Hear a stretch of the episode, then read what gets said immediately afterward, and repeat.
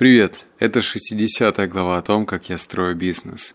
И глава называется NFT или как я вертел его на... Ну, а дальше по мере своей испорченности можешь заканчивать как тебе удобно. А, этот выпуск будет э, весьма странным, может быть даже в какой-то мере необычным, потому что у меня же есть вот эта превьюшка, когда я говорю это глава о том, как я строю бизнес. А здесь, получается, я немножечко пофилософствую, расскажу свое мнение, но при этом NFT в моей жизни нету. То есть мне нужно это было сразу сказать, чтобы не было никакого недопонимания. Второй пунктик. И у меня нет цели обидеть тех людей, которые верят в NFT, что-то покупают с целью продать. У меня нет этой задачи. Моя задача э, посмотреть на всю эту технологию как обыватель и попытаться объяснить прежде всего самому себе, почему я либо ничего не делаю, либо упускаю возможность. Это тоже очень важно. Поэтому давай сначала начнем с первого подпункта. Бабки, бабки, бабки. Купил, заработал. Ага. А если ты сейчас в ютубчике вобьешь NFT – и посмотришь э, разные ролики, которые тебе выпадут, то обнаружишь то, что большинство этих роликов в заголовке однотипные. NFT – это замечательная модель для заработка, интересная модель для заработка, чуть ли не какая-то система по обогащению.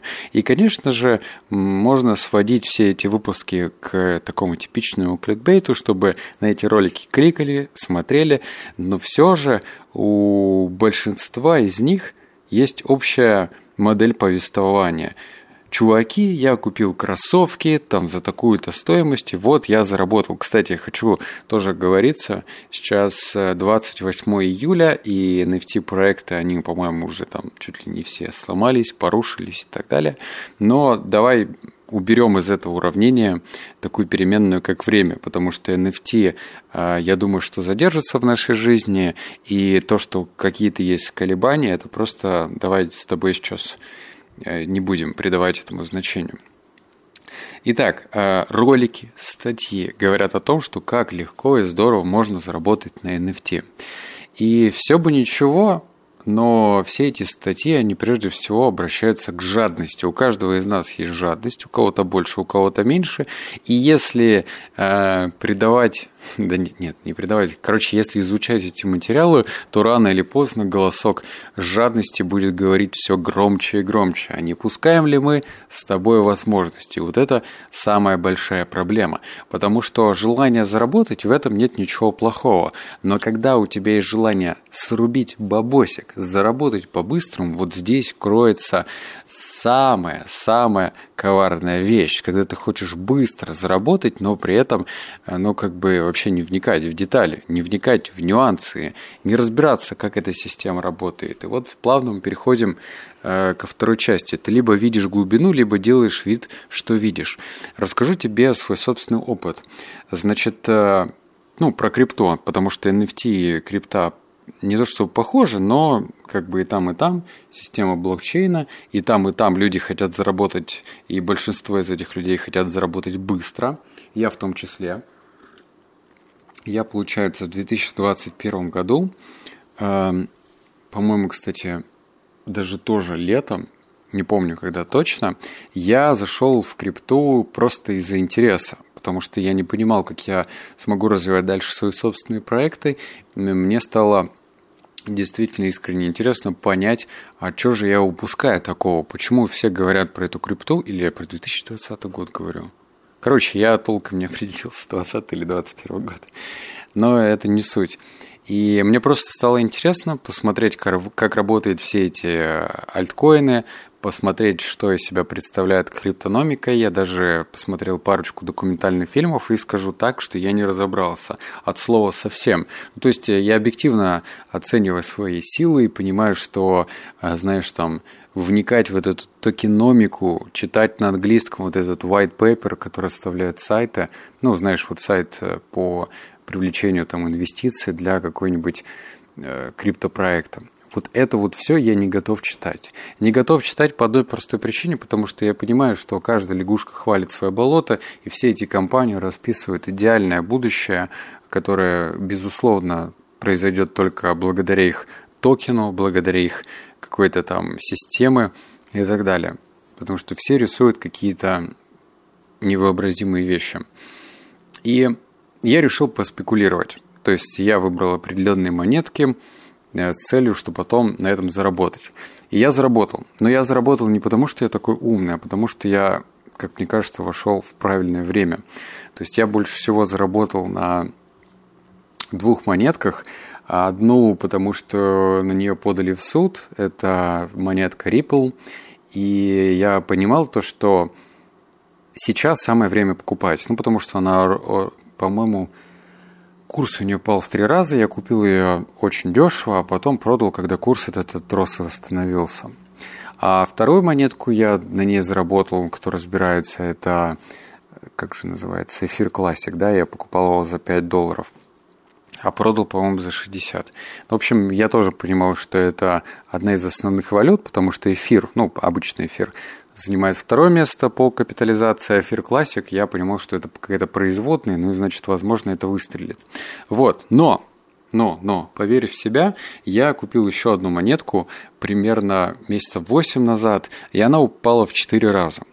Могу ли я сказать, что я дурак? Да нет, не могу. Могу ли я сказать, что я потерял деньги? Тоже не могу, потому что инвесторы теряют деньги, когда они фиксируют это, ну, то есть выводят. Я же просто, ну, держу. Но это не гарантия того, что курс отрастет. Я уже даже готов смириться, отдать, ну, забрать деньги один к одному. То есть мне не нужен этот рост. Я просто понимаю, что оно того не стоит, лично для меня. То есть сидеть, ждать с моря погоды, потому что я на это дело влиять никак не могу. В общем, я наигрался. То же самое с NFT. Чтобы на этом заработать, нужно очень детально э, понимать, как работает эта технология, понимать, как работает жадность. Потому что в основном люди зарабатывают на жадности. Ну, то есть одни люди зарабатывают на жадности других людей. Когда там появляется какая-нибудь NFT-коллекция, вот эта картинка сейчас стоит 100 долларов, а значит через несколько месяцев она уже будет стоить несколько тысяч долларов. Это и есть Э, обращение к жадности. И тут можно только на веру воспринимать эту информацию. Конечно же, какие-то картинки могут подорожать, какие-то нет. Но опять же, если вдуматься, звучит это как бред. Ну вот давай так. А сама NFT-технология классная, когда ты можешь что-то за собой закрепить, оно будет оригинальным, но вообще это звучит как бред. То есть ты покупаешь что-то нематериальное, что-то, что является обычной картинкой, а потом это продается. То есть лично для меня, я сейчас подбираю правильные слова, звучит это бредово. И я понимаю, что даже если это для меня бредово звучит, то я не готов э, ну, вкладывать свое время, чтобы изучать. Если хотя бы криптовалюта мне понятна, то есть вот знаешь, на простом обыденном языке это как звучит следующим образом. Это альтернативный способ оплаты. Все, ну, то есть, если что-то там государство где-то закручивает гайки, я понимаю, что есть альтернативные способы оплаты в виде криптовалюты. Все. То есть, мне нет вот этой вот уже э, какой-то идеи или цели, чтобы заработать на этом. Это просто альтернативный способ оплаты. А что говорить про NFT-коллекция? Это что? Альтернативный способ сберечь деньги – ну, может быть и так. Я помню, смотрел интервью с Чичваркиным, он говорит, зачем мне там люди предлагают биткоины, вот мой курс на вино, которое я купил несколько лет назад, уже вот вырос на столько-то процентов, например.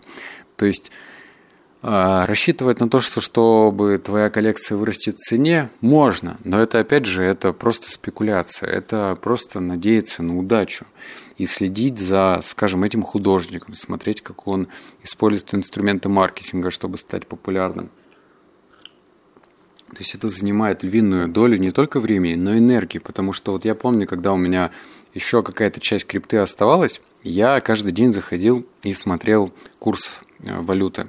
Причем я это делал э, на регулярной основе, да, я не так много времени тратил, я даже считал, что я разумно к этому делу отношусь, я не читал новости, не смотрел видеоразборы, которые выходили регулярно. Ты знаешь, там, крипта падает на дно, крипта пробила дно и так далее. Такие ролики выходили каждый день, и я понял то, что ну, это реально сойти с ума можно. И у этих роликов очень большие просмотры, потому что все ждали какой-то ответ. Все ждали, что какой-то там гуру по ту сторону экрана расскажет, как же им, бедолагам, начать правильно инвестировать.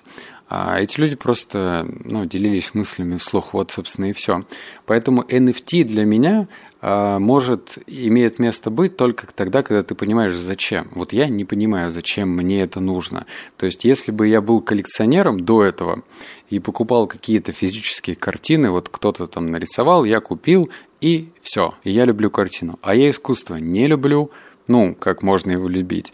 Я его не понимаю, как его можно понимать. И, э, соответственно, вопрос «зачем?»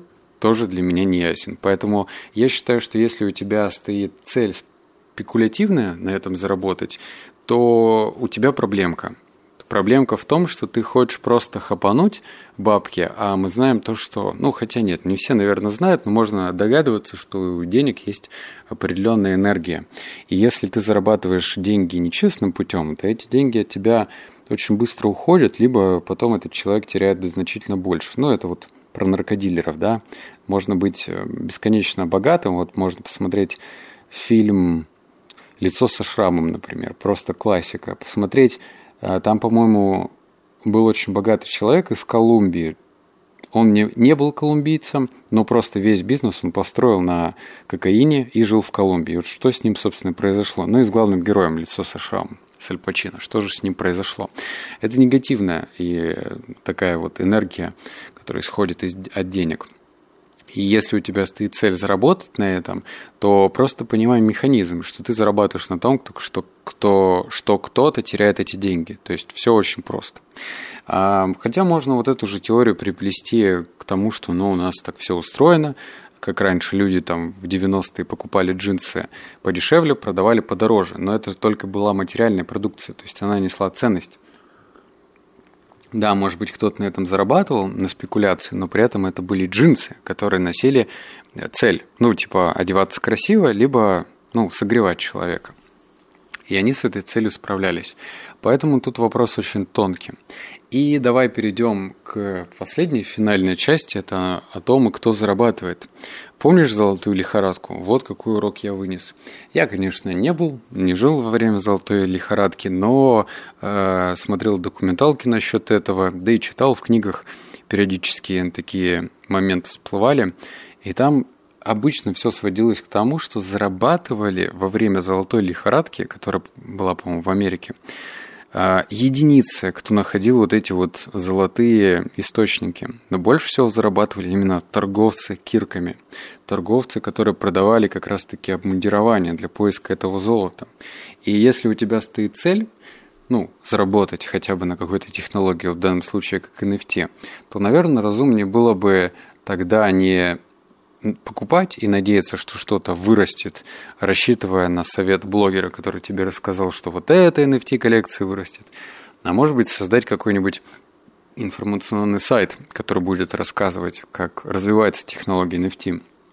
То есть это в какой-то степени кирка, да, информационный сайт, потому что люди ищут где-то информацию. Где они будут искать? Ну, очевидно, не на улице, там, по объявлениям читая, а в интернете. И вот ты можешь стать тем самым киркой или киркой, короче, и давать вот эту информацию тем людям, которые ее хотят получить. Хорошо это или плохо, мне кажется, уже лучше, потому что ты даешь информацию, хотя бы что-то твердое, люди изучают, читают, можно даже сделать какую-нибудь базу знаний, можно сделать какие-нибудь статьи из разряда предостережения, потому что я слышал, и, может быть, даже и ты слышал, как множество людей делают необдуманные поступки, берут кредиты, залезают в долги, чтобы заработать. А заработать на удаче – это вот как в казино сходить.